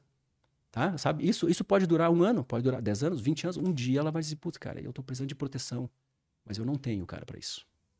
Eu tô cansado. Eu tô cansada, né? Eu preciso de alguém que cuide de mim. Cara, quantas mulheres uh, mandam para mim no direct isso lá? Daniel, sabe, né? Eu vou lá e toco nesse assunto e elas colocam assim, cara, eu acostumei meu marido assim. Elas se veem, elas se veem como culpadas também, claro. Mas caiu a ficha. Mais cedo ou mais tarde isso vai acontecer. Talvez nunca aconteça, claro, existe exceção em tudo. Mas na grande maioria acontece. E quando a pessoa olha, cara, ela já criou um monstrinho. E o homem que. E pior, o homem que se submete a isso, cara, tá? Ele também vai acontecer o mesmo efeito. Uh, quer ver? Tem até aquela, aquela, aquela passagem do, do homem com a armadura brilhante, a espada. Não sei se tu já ouviu falar disso. Que ele vai, sal, ele vai salvar ele tá andando com o cavalo dele, coisa e tal, lá no reino, coisa e tal, e tem uma princesa em perigo. Ele vai lá e puxa a espada dele, porque tem um dragão querendo, querendo pegar ela. Ele puxa a espada dele, mata o dragão e leva ela pro reino lá e se casa com ela. Porra, cara, esse cara se sente o máximo, velho. Tá? Passou o tempo, ela foi fazer uma viagem, ficou em perigo de novo. Ele foi lá para salvar ela. Só que quando ele foi salvar, ela ofereceu para ele: Não, não, não puxa a sua espada. Use esse veneno. E ele ficou com dúvida. Pô, tá minha espada? Tá, mas pegou o veneno dela. E botou no dragão lá, o dragão morreu. Num terceiro episódio aconteceu a mesma coisa e ele foi puxar a espada dele, já não sabia se era espada ou se era veneno. E ela assim: não, mate ele com esse lenço. Porra, o lenço? Tá, mas vou pegar. Aí pegou o lenço lá e enforcou o dragão. Cara, ele já não usava mais a espada dele. Olha só bem a mensagem que tem isso aí. Passou o tempo ele tá cavalgando por outro reino lá, tem uma outra princesa em perigo. E ele tá lá, o dragão querendo pegar ela, e ele vai, eu vou salvar ela também. Quando chega lá, ele chega na hora, ele fica com dúvida. Se ele usa a espada, se ele usa veneno, se ele usa lenço. Ele puxou a espada. Puxou a espada, matou o dragão, levou essa princesa pro reino e se casou com ela. Deixou a outra e se casou com ela. Ou seja, cara, caiu a ficha dele que ele precisa usar a espada dele para se sentir feliz, cara. Ele precisa usar a energia dele, ele precisa ser homem numa relação para ser feliz. Ele precisa saber que está protegendo a mulher. Se a mulher tira isso dele, ou ele deixa tirar, ou seja, por desinformação, lá, por falta de informação, mais cedo ou mais tarde, cara, ele vai sentir falta. E pode ser um dos motivos para a pessoa procurar outra na rua. Entende? E a pessoa nem sabe disso, cara. Ela, ele, ele nem sabe por que, que ele quer outra mulher. Ah, essa minha mulher é tão legal, é tão boa, eu já convivo com ela há tanto tempo. Mas ele não consegue usar a, né, de forma simbólica a espada dele. Tiraram esse poder dele. Ele, ele se deixou levar por isso também. Entende? Mas, Entendo o que você quer dizer. Entende? Que ele, o homem precisa exercer isso. Essa, essa capacidade de proteção. Se ele não tiver isso, ele se sente fraco. Ele se sente desnecessário na relação. E não tem nada pior para um homem do que se sentir desnecessário numa relação. Eu acho que a, o homem, pelo menos eu, a gente, talvez, a gente quer se sentir útil, não? Claro, claro. E como que o homem se né? E como que ele se sente útil?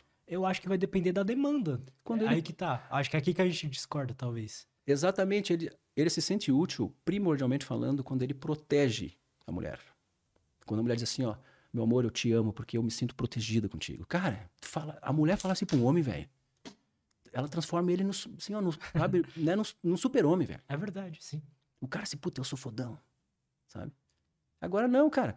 Porra, né, teve uma época lá em casa que eu contratei uns pedreiros, cara. Quando eu vi, a mulher tava lá falando com os pedreiros, cara. Dizendo pros pedreiros o que tinha que fazer, o que não tinha que fazer. E aí eu ia lá, assim, não, mas querendo dar uma demarcha ainda, não, faz aqui, faz ali. Ela disse, não, só um pouquinho. Não, faz ali. não se faz isso, cara. Deixa o cara resolver o problema. Se tu quer dar uma dica pro teu marido, pô, né? Eu não, digo tu, né? Mas o ouvinte aqui quer dar uma dica pro teu... que chegue depois lá nos bastidores e, e diga, olha, eu acho melhor a gente fazer assim, sabe? O que tu acha? Mas não na frente dos outros, tirar a autoridade do homem que tá querendo exercer isso, mesmo que instintivamente. Não, chegou eu lá, não, mas vamos fazer aqui, querendo, querendo bancar. Não, foi lá a mulher, não. foi- Aí eu deixei. Ela tava tocando obra lá em casa, entende, cara? Desgaste total. Enfraquecimento meu, da minha energia, né? E aí nela esse, esse desgaste excessivo. Não vale a pena. Mais cedo ou mais tarde isso vem, isso é, sabe, cobrado. Ambos vão sentir isso. Interessante essa sua visão, cara, porque hoje em dia a galera é, é, sei lá, muito relativista, talvez, nesse assunto, né? Eu confesso que eu não tenho uma opinião formada sobre isso, precisaria estudar mais, mas eu, eu imagino que existam, acho que demandas, assim, psicológicas que vêm da natureza biológica de cada um. Só não sei até que ponto. Até que. Eu acho que, eu acho que existe é isso, mas existe um certo momento onde, dependendo da demanda da situação, do ambiente, aquilo não causa um desgaste, sabe? Então vamos tentar trazer um exemplo. Ah, a mulher tá cuidando da obra e tal, não sei o quê, mas, pô, sei lá, o homem tá. Acordo. levou o filho no médico, entende? Acordo. É, dependendo da demanda do, do ambiente, o que, o que é necessário, eu acho que vira uma. Acho que essa. Esse. eh, Como, como se disse? Esse. Esse incômodo, talvez, assim, que possa vir no futuro, já não venha tão forte, sabe? É a visão que eu tenho, posso estar errado. É, quer ver, olha só, tu, quer ver, não, quer ver, se tu tiver uma, ah, tu tá falando aí, né, tu tá falando em demanda, tá? Se tu tiver uma demanda acordada, ou seja, a mulher, ela assumiu o papel do homem naquele, naquele momento, houve um, um acordo naquele instante. É uma coisa, claro que existem demandas. Mas quando isso se repete, ah, assim, com, né, com certa frequência, a, a energia do homem, a, a função dele vai sendo afetada. Ele vai percebendo que ele está se tornando inútil. Um exemplo claro, tá? Quando o homem erra.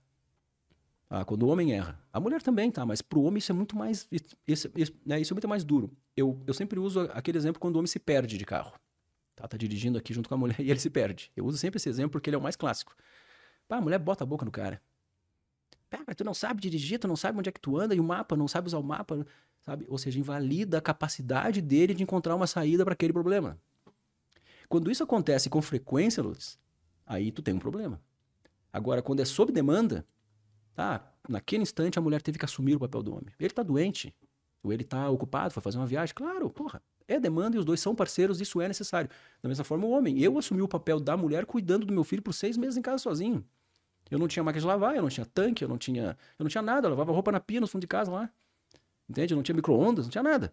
E quem olhava para mim dizia assim, cara, coitado de ti, tu tá, tu tá ferrado. Mas foi uma demanda. Só que aquilo ali persistiu depois. Ou seja, eh, tipo assim, meio que acostumou. E causou um problema, Lutz. E causou um problema, sério. Que se a gente não para, né, se a gente não descobre, se a gente não se informa na época, ia acabar dando a separação ali. Porque eu, eu me sentia um inválido. Tudo era resolvido por ela. Não que eu quisesse que fosse, mas que ela tomava a frente, impedia qualquer solução.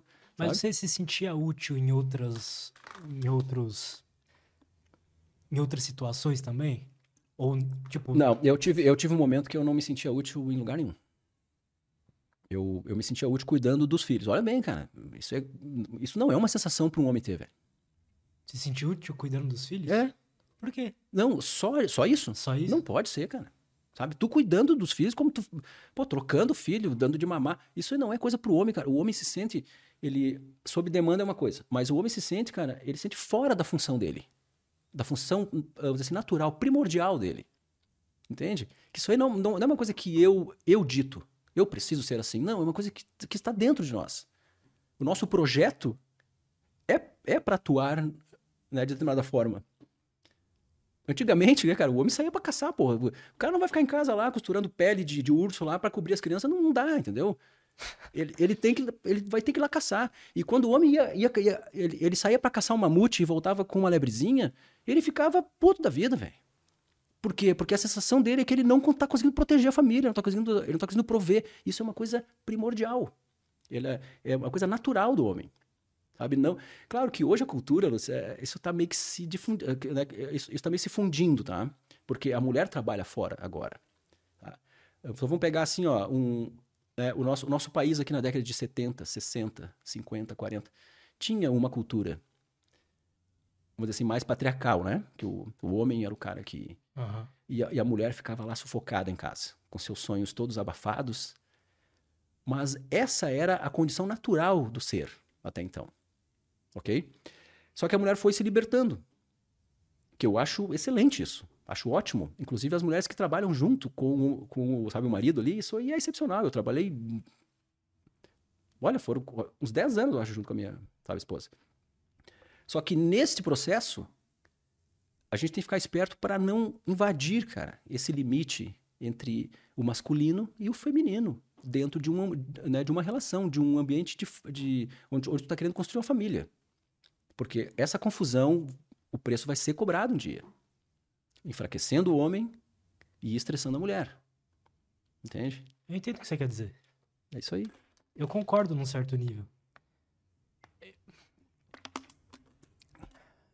Mas eu acho que existem exceções, né? A gente, é, a gente tá botando um geral aí, sabe? Eu, eu acho que existem exceções. Então, por exemplo, se a gente pegar a época do caçador-coletor, tinha também o, o homem que não era o caçador, ela, ela era, sei lá, o xamã ali do, do lugar, entende? Era alguém que, igual você falou em energia, tinha uma energia mais feminina e tinha mulheres caçadoras também, sabe? Eu acho que vai dar do que cada casal. Como que os dois vão se sentir útil de uma forma saudável para os dois, sabe? Então, se a mulher estiver se sentindo útil saindo e o homem se sentindo útil em casa cozinhando, eu acho que é ok, sabe? O problema talvez comece quando isso não tá acontecendo de algum dos lados, né? Cara, assim, ó, eu volto a dizer, tá? Isso acontece bastante, existem essas situações do homem ter essa, essa sensação de que, de, que, de que tá tudo bem. É uma inversão de, de valores naturais, tá? Primordiais do ser. Homem protegendo a família. Vamos, vamos ser bem, bem assim, sabe? Vamos fazer um resumo, tá? O homem protegendo a família. Enquanto o homem puder, uh, enquanto ele, ele estiver protegendo a família, que ele tiver essa sensação, não importa se ele está em casa fazendo crochê, entendeu? Ele tem que ter essa sensação. Entendi. É, total, no, concordo. No momento que a mulher, de alguma forma, ou ele mesmo se submete a não proteger mais a família, esse preço vai ser cobrado um dia. Ele vai sentir falta disso. E ele, talvez, por falta de informação, ele não vai nem saber por quê que ele está tão triste com a relação dele? Por que, que ele está tão desanimado? Ele se sente invalidado em casa. Ele não é o homem que protege a rainha, a, a princesa em perigo. Ele não é o cavaleiro da armadura, da, da armadura dourada e da espada. Ele, ele vai sentir falta disso. Agora, se a mulher diz pra ele, cara, tu é fodão. A gente precisa ter esse senso de responsabilidade. Claro, né? cara, um claro, claro. Isso é necessário. E todo casal tem que ter cuidado com isso, cara. A mulher nunca pode se impor, cara, numa posição ela, ela tem que fazer isso aí premeditadamente, cara. Tá? É uma dica aqui para as mulheres. Toda vez que homem fizer alguma coisa pequena em casa, pequena, seja ele consertou uma tomadinha que estava caindo, ela tem que chegar lá para ele dizer, cara, tu é o cara, velho, assim, ó, tu cuida de mim, eu, bah, eu te admiro um monte. Cara, essa palavra é mágica pro homem. Talvez ele só consertou aquela tomada naquele dia. E não fez mais nada. Mas aquilo vai dar chance para ele, né? aquilo vai ser o motor que vai impulsionar ele para novas tarefas. É um reforço positivo. Claro, pô. Claro, claro. Agora, se a, pô, a mulher não elogia o cara, nunca dá um, um elogio pro cara, o cara tá lá fazendo as coisinhas e ela, pô, enxerga assim, ah, esse é o mínimo, é o mínimo que ele tem que fazer mesmo. E, e não diz nada. Pô, o cara vai enfraquecendo, meu. Ele vai dizer, pô, o que, que eu tô fazendo aqui? E o homem, o que, que você acha que ele tem que fazer indo por esse mesmo sentido? O homem, o homem, cara, ele precisa entender que. Aí a gente entra num outro assunto, sabe, legal, que é o seguinte, ó. Eu tô preocupado do seu tempo. Não, não, tranquilo, tranquilo. O homem, ele. Ele precisa primordialmente, cara, tá? Além de proteger a mulher, né? Que a gente já falou aqui. Ele precisa entender como a mulher funciona. Tá? A mulher também, claro, né? Mas é, a mulher precisa, cara, de um homem que entenda que ela tem ciclos emocionais. Quantas vezes eu, eu, eu cheguei em casa, cara, e a minha esposa tá lá reclamando, cara, de tudo, velho. De tudo. E eu, puta merda, ela vem essa mulher me encher o saco de novo. É a primeira coisa que todo mundo pensa. Tá? Não adianta eu querer dizer aqui que ah, meu casamento é perfeito e tudo mais. Não, é mentira, tá? A gente gerencia, que nem eu te falei. Mas quantas vezes eu cheguei em casa e ela tava lá reclamando, cara, e eu, e eu, e eu tentava ainda escutar, tá, mas vem cá, que que tá acontecendo? Ah, que, aquela lá no meu serviço, não sei o quê. Não, tá, mas não dá bola. Cara do céu, era a pior coisa que eu podia dizer pra uma mulher, velho. O homem nunca pode dizer pra uma mulher que o problema que ela tem não é nada. Ele, ele arruma uma inimiga para ela. Ah, ele arruma uma, uma, uma inimiga para ele. Aí eu dizia, não, isso, isso não é nada. Ou senão eu dizia assim, não, tá, mas então é o seguinte, ó. Faz o seguinte, amanhã, quando chegar no serviço, nem fala com ela. Não, mas não sei o quê. Cada coisa que eu falava, ela arrumava outro problema. E assim ia indo, ia indo. E essa característica, cara, essa, esse pequeno detalhe, ele é tão importante, Lúcio, na relação. E as pessoas não se dão conta disso. Os homens não se Mas dão é conta. verdade, cara. Eu já pe- pensei bastante nisso. Eu- é importante entender que a, que a mulher ela tem variações hormonais bem maiores do que a Tem. nossa. Tem. Tem. E ela. Até tem uma teoria, a teoria das ondas, né? Que a mulher, ela, ela funciona como, como ondas, tá? Ela. Ela. Tem épocas que ela tá na onda. Ela tá ah, ascendente. Tá eufórica, tá feliz, ela te, ela te valida. Pô, tu é o cara, tu é o macho, velho. Tu é homem, tu é isso, tu é aquilo, sabe? Uau! Daqui a pouquinho ela começa a cair. A onda, né? Começa a ficar desce- ah, descendente. E nesse momento, o que que acontece, cara? Ela quer alguém, velho, para escutar ela. Ela quer alguém que diga assim, ó. Eu entendo o que tu tá sentindo. Eu tô aqui contigo. Não, eu sei. Não, tu tem razão. É assim. E cada, cada vez que tu valida essa reclamação dela, ela vai buscando emoções cada vez mais profundas. Emoções que às vezes ela traz lá da infância dela, cara. Como ela não consegue acessar, porque o marido conserta tudo, acha que dando conselho para ela vai resolver a vida dela, ela não consegue acessar o profundo dela, o que está lá no, no âmago dela. Então ela vive indo para esse fundo, sabe, de poço e nunca encontrando ah, a, dizer assim, a origem do que está incomodando ela. Ah, era o meu colega de trabalho, o assunto inicial. Mas não é, cara, não é. Tenha certeza que não é.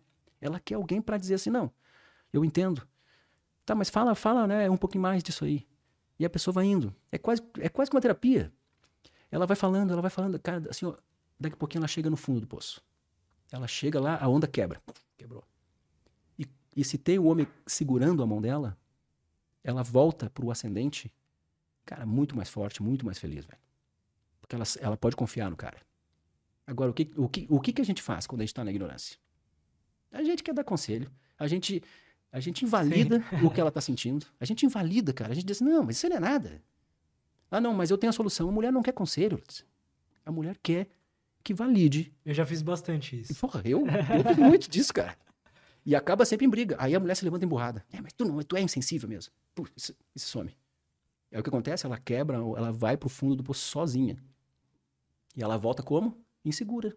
Ela não confia no cara. Sabe? Da próxima vez, talvez ela não vai nem falar contigo. Ela vai fechar a cara e vai falar com as amigas. Porque as amigas, as mulheres se entendem. Elas se abraçam, elas choram junto. Amiga, Fala mal da outra. É, amiga, eu tô aqui contigo, pode contar comigo. Não, eu sei, amiga, eu te entendo. Pode ver, cara, se tu prestar atenção, quando as mulheres estão juntas, assim, falando, se o homem tá esperto, ele presta atenção como as mulheres se tratam quando uma tem problema. Elas se unem e todas apoiam, sabe? E se abraçam, e choram juntas. E, e não tem aquela coisa de querer consertar. O homem não, cara. O homem já bota o, o bonezinho dele do conserta tudo e vamos lá.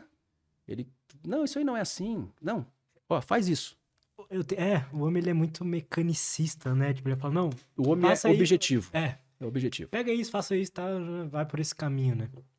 E naquele momento não é aquilo que ela precisa. Talvez numa hora sim. Se Mas ela é pedir um horrível. conselho, é a mesma coisa o homem, tá? O homem também não gosta de conselho. O homem, quando ele tá com problema, ele gosta de resolver sozinho. Isso aí é regra geral. Ele se esconde até. Ele fica calado num canto, ele vai jogar videogame, ele vai ver jogo. E eu, aí, aí, ah, meu marido tá muito isolado. Ele não quer falar comigo. Que eu, é, o que, que eu fiz? Não, cara. O teu marido é assim mesmo, o homem é assim, pô. O homem, quando, quando se ele tem um problema, ele se esconde. Ele é um, ele é um bicho que vai para um quarto escuro lá e ele só sai de lá a hora que ele resolveu o problema, porque o homem ele tem esse orgulho, cara, natural nele. Eu, eu sou homem, eu tenho que resolver o problema sozinho. Se ele não consegue, ele busca um conselho. Se ele confia na mulher dele, ele pergunta para ela. Se ele não confia nela, ele não pergunta para ela, ele pergunta para um amigo. Mas ele só vai fazer isso quando ele não encontrar a saída.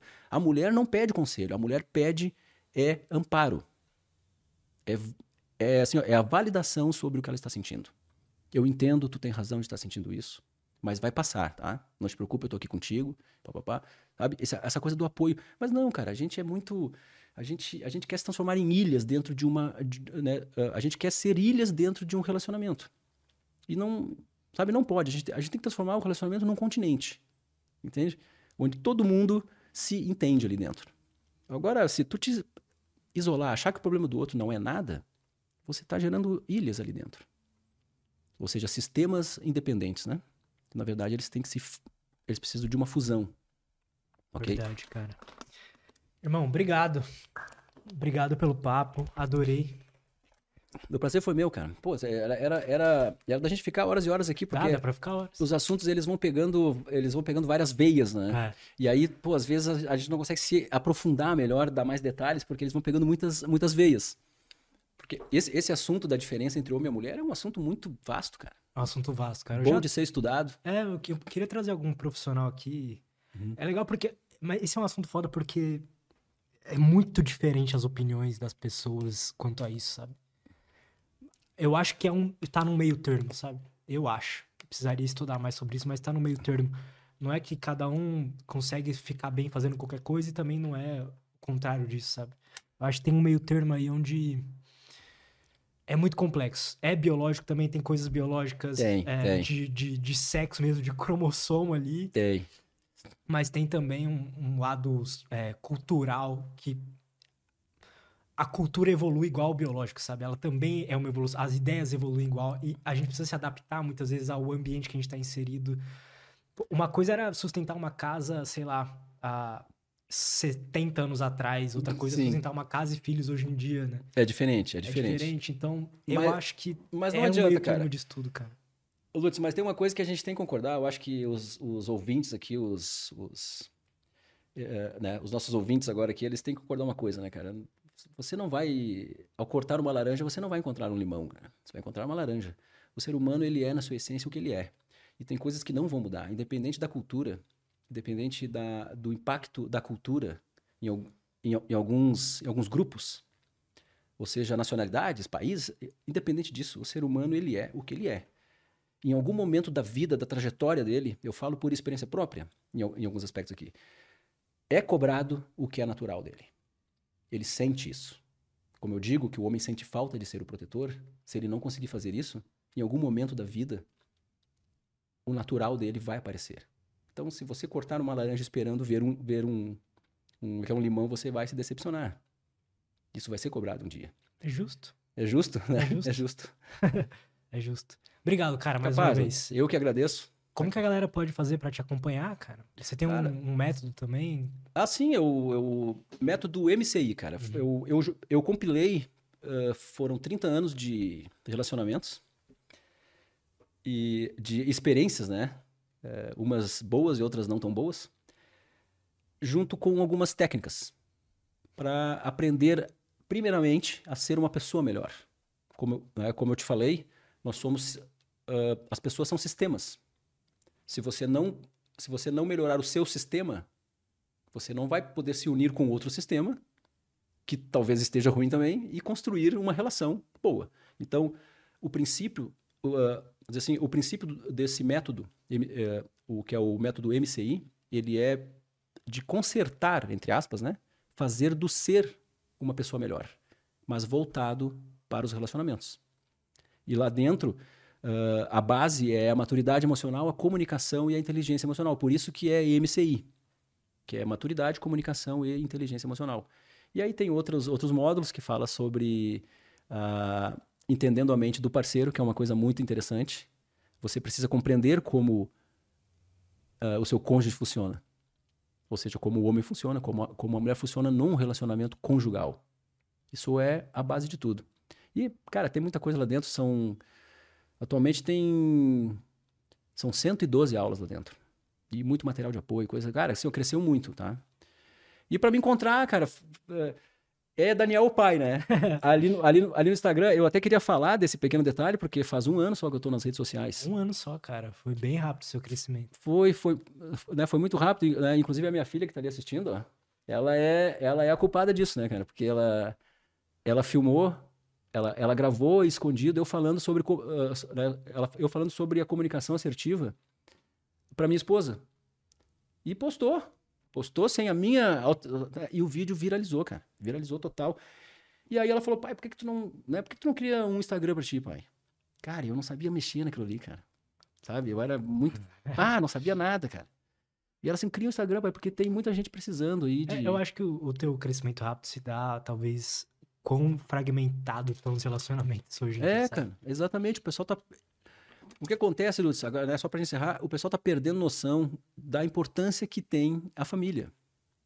A família é a base para você bem, ela, é a base para você ser bem sucedido financeiramente, profissionalmente, né, para ser uma pessoa melhor. Porque como que tu vai praticar uma inteligência emocional, por exemplo, se você não tiver com quem fazer isso?